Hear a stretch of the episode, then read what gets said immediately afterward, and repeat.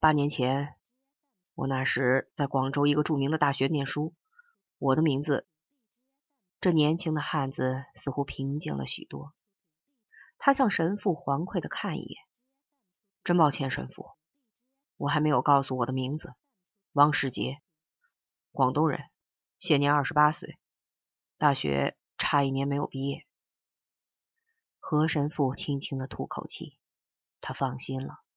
这个罪人的态度看来并不像想象中那样可怕。他沉默的点点头。我念的是体育系。汪世杰低着头，声调也柔和多了。你知道，体育系除去球赛，在学校里是吃不开的，但是在女同学的心目中，却是了不起的英雄人物。当我们和林队比赛的时候，他们都喜欢做我们的啦啦队。说也奇怪，我们一听到他们那清脆的喊声，劲儿就来了。那时候他们实行抛绣球的玩意儿。汪世杰沉浸在回忆里，说的有点兴奋，似乎忘了一刻钟以前的粗暴行动。抬起头来，向何神父天真的看一眼。神父，你知道抛绣球是什么意思？何神父摇摇头，扬扬眉毛，在他白皙的脸上浮起一点点笑容。那是女同学发明的玩意儿。当球赛时，他们都带着几只橘子、橙子，或者是其他什么水果。如果校队胜利了，他们会扔给他喜欢的球员。因此，爱说闲话的同学便说这是王宝钏抛绣球招亲的意思。汪世杰天真的表情也挑起了何神父十年前的梦游。他想起在大学的生活，那时他也是个篮球校队选手。他了解汪世杰的坦白，赛球至少有十分之七的成分是希望博得女同学的注意和欢心的。十年的往事也好像在球赛结束的哨子声中过去了。如今想不到他变成了另一个人，变成他孩子时背地讥笑的一个洋和尚。想到这里，他急忙收敛起浮在嘴角的笑容。严肃的看着王世杰。有一次，王世杰腼腆的说：“有一次，我竟被一个年轻美丽的女孩子的绣球抛中了，抛中了我的心。”哦，何神父看到汪世杰羞涩的神色，轻轻的说：“没有关系，恋爱是年轻人神圣的权利，也是神的旨意，主的恩典。”是的。谈到恋爱，汪世杰紧张的情绪完全松懈了。于是我便像抢球似的向他进攻。他是美术系的同学，比我高两班。恋爱的技术也像他学的印象派的画，使人摸不到头脑。起初我们通过社交的习惯，由我们系里的女同学介绍认识。她是香港一位有名望的绅士的千金小姐，但性格却很豪爽。爱玩爱笑，没有一点娇嗔的习惯。很快，我们变成了很好的朋友。她表示很喜欢我。当我在练球的时候，她便在球场外的草坪上替我画各式各样的速写。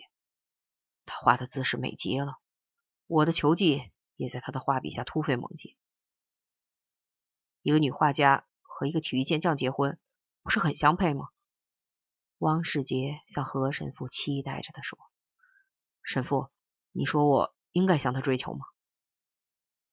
嗯，何神父慢应了一声。天主愿意使一男一女结为夫妇，也是得圣宠的人增多的方法。我也是这样想。汪世杰突然沮丧的说：“但是有一次我在校园里向他求婚，他却婉转的拒绝了。不过他说他还是愿意和我做朋友。”结婚是完全自由的，何神父微笑的说：“有什么阻挡吗？”“有，自然的阻挡和天主的阻挡都有。”汪世杰咬咬嘴唇，哭丧着脸。那时候我是外教徒，而且我已经结过婚。虽然那是一个与我没有感情而且泼辣的乡下女人，但是为了对她的追求，我护天主圣名郑重的宣誓，我说我是受过圣洗的处男。天知道，我不但结过婚，而且我在小时候常常跟母亲去烧香拜菩萨，不折不扣的崇拜偶像的乡下人。这是不对的。何神父皱皱眉毛。你犯了天主十诫的第二条了，无天主的圣名以发假誓。我知道，汪世杰逃避了何神父的眼光。恋爱将我搞糊涂了。